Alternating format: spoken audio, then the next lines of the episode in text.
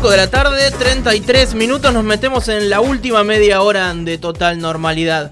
Bueno, eh, ¿cuántas notas hemos hecho sobre coronavirus, sobre cómo prevenirlo, sobre cómo cuidarnos? ¿Cuántas veces hemos hablado del alcohol en gel, del uso de barbijo, del distanciamiento?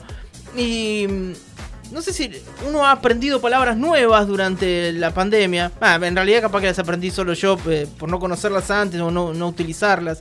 Como aforo, ¿viste? En los bares dicen aforo, yo nunca lo he usado. o por ahí hablábamos con, con algún infectólogo y te hablaba del contagio por aerosoles, ¿viste?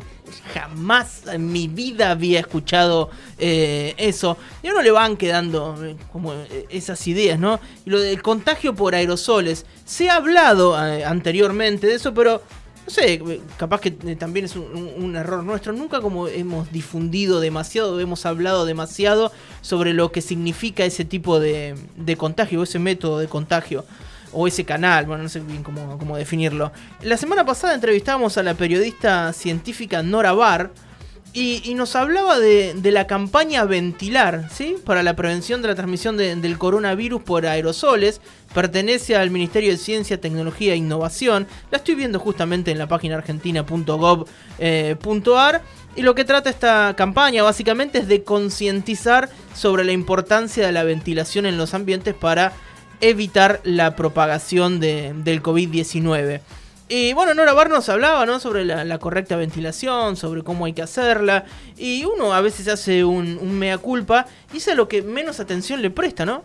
Tal vez uno se sube a un taxi y no baja ninguna ventanilla o vas a comer a algún lado y, y, te sentás adentro y capaz que no hay ninguna ventana abierta en ese restaurante o en ese bar o en la casa de un amigo al que por ahí cerrás todo porque está un poco fresco. Digo, y sin embargo, eh, es peligroso eh, estar expuesto a eso. Bueno, como creemos que es necesaria la, divulgación de esta información y de estar eh, insistiendo de, manera muy precisa en ventilar y en estar en ambientes como, como muy limpitos, ¿viste? Cuando se dice que no esté viciado ¿sí?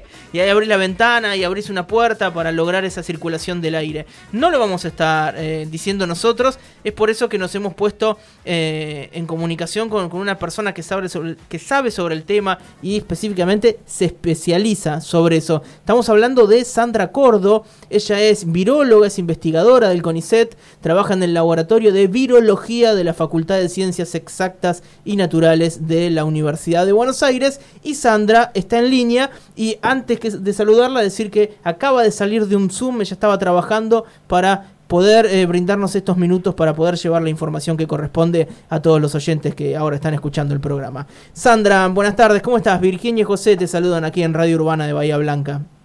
¿Qué tal? Buenas tardes. ¿Qué tal, Virginia y José? Saludos para la audiencia por ahí. Bueno, gracias, Sandra. Y, agradecerte nuevamente, eh, bueno, eh, por estos minutos aquí en Radio Urbana. Sandra, eh, bueno, tenemos que, hablar sobre la, correcta ventilación. ¿Sentís eh, que por ahí no se habla tanto, que no se presta tanta atención o, la atención que se merece la correcta ventilación de los espacios para evitar el contagio del coronavirus? Sí, eh, un poco la, la, realidad es esa, por eso es que nos hemos planteado hacer una campaña para poder llegar un poco más a la gente e instalar instaurar en este momento eh, este escenario o mecanismo de contagio, como vos bien decías anteriormente. Un poco la realidad es que este escenario de contagio, si bien no es absolutamente nuevo, durante todo el año pasado eh, no se le prestó tanta atención, ¿no? Estuvimos como mucho más concentrados en los famosos este, contactos eh, transmisión por contacto, quiero decir, y, entre las nuevas palabras que vos mencionabas muy bien, por ahí está los famosos fomites, que es palabra extraña, pero que bueno, que nos indicaba que tocando cosas contaminadas nos podíamos contagiar. y bueno, hoy por hoy, después de, después de todo un año, o más de un año en algunos países con este virus y tantas cosas que eh, en el campo mm, científico se ha avanzado, bueno, hoy por hoy hay un convencimiento de que este virus también tiene una transmisión por lo que denominamos los aerosolos y entonces de esa forma estamos tratando de ponerlo al conocimiento para que la gente también se pueda cuidar eh, a través de esa vía, ¿no? Seguro que sí. Sandra, entiendo también que digo, es una de las cosas más sencillas de, llevar adelante y, más baratas, ¿no? Porque es simplemente como ventilar los ambientes. Digo, no tenés que comprar eh, barbijos especiales, no hay que poner alcohol en gel, no hay que comprar alfombritas ni tirarle un líquido especial para sanitizar la suela de los zapatos, es simplemente ventilar, ¿no? Exacto. Eh, esa, digamos, esa creo que es la buena noticia de los aerosoles, la mala noticia, por supuesto, es que es, es una transmisión que se da por, por, por gotitas tan pequeñas que mm. no las vemos y bueno, en, el mundo en el que vivimos, en el cual obviamente nos regimos por las cosas visibles, mm. nos cuesta quizás pensar en un aerosol. Pero bueno, es, eh, la buena noticia eh, sería que eh, es muy sencillo, lo que tenemos que hacer básicamente en nuestros hogares es abrir las ventanas y mantener siempre el, interior de, las casas bien ventilado. Eh, Sandra, cuando hablamos de contagio por aerosol o por aerosoles, eh, ¿implica esto que, digo, que tenemos que estar en un mismo lugar, por cuánto tiempo? Eh, si pasó una persona respirando por ese lugar que, que, tiene coronavirus y yo paso, no sé, a los cinco minutos, sigo pudiendo respirar esos mismos aerosoles, como para clarificar un poco esto. Sí, te entiendo. Esas son las preguntas típicas que, obviamente todo el mundo se plantea y las recomendaciones siempre son utilizar siempre el barbijo, ¿no? O sea, por más que uno esté en un lugar ventilado eh, o por más que uno esté al aire, al aire libre, por ejemplo, el barbijo siempre es, es recomendado utilizarlo, ¿no? Un poco yendo a tu pregunta, yo voy, ah, bueno, como estoy al aire libre, entonces voy caminando por la calle y si no hay nadie a 10 metros de distancia, bueno, quiere decir que estoy absolutamente fuera de riesgo. Y eso, lamentablemente, eso es una cosa que no podemos eh, nosotros asegurar. O sea, es muy difícil estar absolutamente libre de riesgo. Lo que nosotros tenemos son un montón de herramientas para disminuir ese riesgo al mínimo, que nunca va a ser totalmente cero, porque no sabemos quién pudo haber estado en ese espacio, ¿no? Pero bueno, lo cierto es que si uno utiliza el barbijo, si uno trata de estar en lugares ventilados o al aire libre, ¿sí? va a estar reduciendo muchísimo las posibilidades de este contagio. Sí, eh, pensaba Sandra, ahora se viene una etapa del año donde obviamente va a ser más frío. Habrá que aguantarse un poco el fresco, habrá que ventilarse, habrá que, perdón, habrá que abrigarse un poco más, pero de ninguna manera cerrar las ventanas, ¿no? Exacto. Eh, creo que esa es otra cosa nuevamente que nos enseñó esta pandemia y es que el confort es un lujo que ya no nos podemos dar tanto, ¿no? O sea, ah, el es un buen título. poder ir por la calle sin el barbijo, que, a todos nos molesta, porque la realidad es que no es que, que, nos divierte. Mm. Ese confort ya no lo podemos tener o no es seguro tenerlo y el confort de por ahí estar en la casa y decir, bueno, quiero estar en remera, estoy calefaccionada. Mm. Bueno, no, hay que mantener siempre, no hace falta tampoco tener las ventanas abiertas de par en par, ¿no? Para cuando venga el, el, pleno invierno, ¿no? Pero bueno, siempre hay que dejar... Eh, un poco abierta la ventana simplemente para que constantemente se esté renovando el aire que respiramos adentro. Eh, Sandra, ¿y qué pasa? Sí. Perdón, no digo, ¿qué, pasa con los aires acondicionados? Digo, mucha gente no solamente los usa en verano, sino que también forma, digo, forma parte del, modo de calefaccionarse. Eh, ¿qué, ¿Qué rol cumplen ahí? Bueno, el tema de los aires acondicionados también es un tema complejo porque cada, digamos, distintos equipos tienen distintas eh, características, podríamos decir, ¿no? Pero básicamente la recomendación es los aires acondicionados, los del tipo, los del tipo split, son los que recirculan el aire dentro de la casa, ¿sí? Es decir, que lo único que hacen es enfriar el aire que ya estamos respirando. No hay ingreso de aire, de aire fresco, digamos, o de aire eh, no contaminado del, medio exterior. Entonces, esos son los aires acondicionados que no están recomendados. En cambio, los, los aires acondicionados típicos de pared, en general son aires acondicionados que ingresan aire del exterior y en su camino de ingresarlo lo van enfriando, ¿no? Entonces, eso sí ingresan aire limpio. Pero bueno, siempre es eh, eh, bueno, digamos, en el caso de los aires acondicionados, eh, consultar qué tipo de aire acondicionado tiene uno.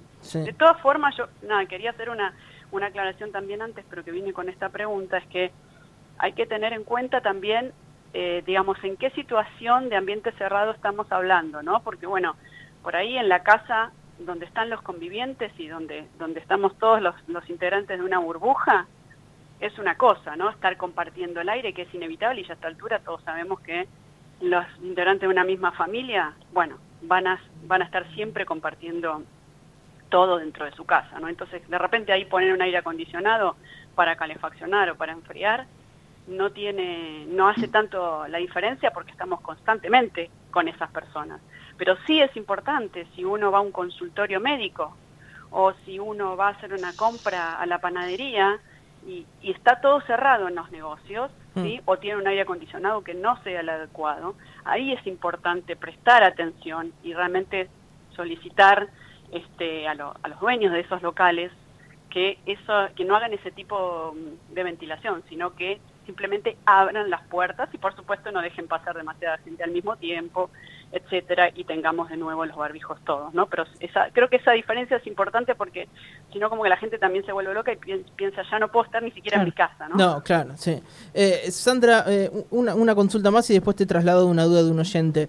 Eh, ¿Crees correspondiente que, que, en estos lugares de acceso público, no sé, en aulas de colegios, en negocios, en lugares de trabajo, existan estos yo no sé cómo se llaman, te lo voy a decir de una manera como muy, hogareña, medidores de dióxido de carbono para ver cuán ventilado está el ambiente o, es demasiado?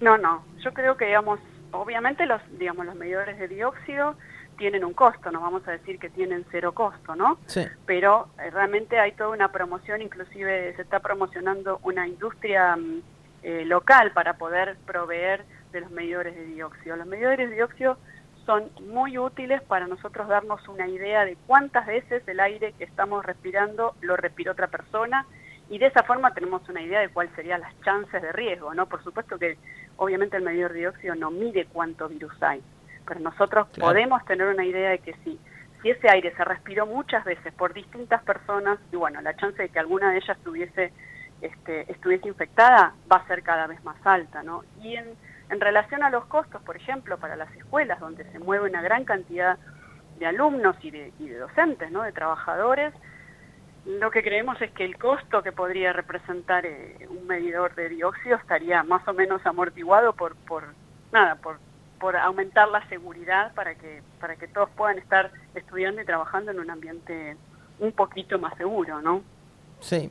Te traslado, eh, ya eh, para ir terminando y no, sacarte más tiempo, una consulta que nos hace un oyente, se llama Orlando, dice, pregúntale si los que están vacunados de manera completa pueden contagiar igual. Bueno, Orlando, te tengo que decir que lamentablemente, muy probablemente sí. Este, ese es un tema muy recurrente, yo no soy especialista en vacunas, pero digamos, eso está clarísimo a nivel virológico y epidemiológico. Claro. Eh, y es que la vacuna son vacunas que están diseñadas, porque como estamos en medio de una pandemia, a las vacunas se les exigió distintas cosas, ¿no? Y entonces a esta vacuna lo que se le pidió es eh, proteger a la gente de los casos severos de COVID. Entonces las vacunas como la Sputnik son vacunas que son buenas para las personas, sobre todo para las personas de riesgo, porque lo que hacen es ponerlas a salvo del COVID severo. ¿Está bien? Claro. Y eso no implica necesariamente que una persona no se pueda contagiar y desarrollar quizás una sintomatología leve o ser asintomático, pero de todas formas estar produciendo virus y estar transmitiéndoselo a otra persona. Entonces, es por eso que las recomendaciones, aún después de vacunado, es seguir cuidándose porque uno va a estar protegido de la enfermedad severa, va a estar protegida de los casos severos de hospitalización, asistencia mecánica, etcétera, que todos conocemos, mm. pero no estamos protegidos de una reinfección. No estamos protegidos de ser transportadores de virus hacia otras personas que no, que no se vacunaron o que no lo tuvieron, etcétera, y que esas personas se pueden contagiar de nosotros aunque nosotros sí estemos vacunados. Clarísimo, Sandra. Bueno, eh, no, no te robamos más tiempo, eh, sabemos que estás ocupada. La verdad que sos súper clara eh, explicando esta temática y por eso queríamos hablar. bueno, y agradecerte por, por, todos estos datos y de la manera sencilla que lo pudiste explicar. Así que abrir la ventana, abrir la, la puerta, estar en lugares ventilados y bueno, y así cuidarnos entre todos, ¿verdad? Exactamente. Les agradezco mucho a ustedes por la Por favor, que sigas bien, Sandra. Buenas tardes. Muchas gracias.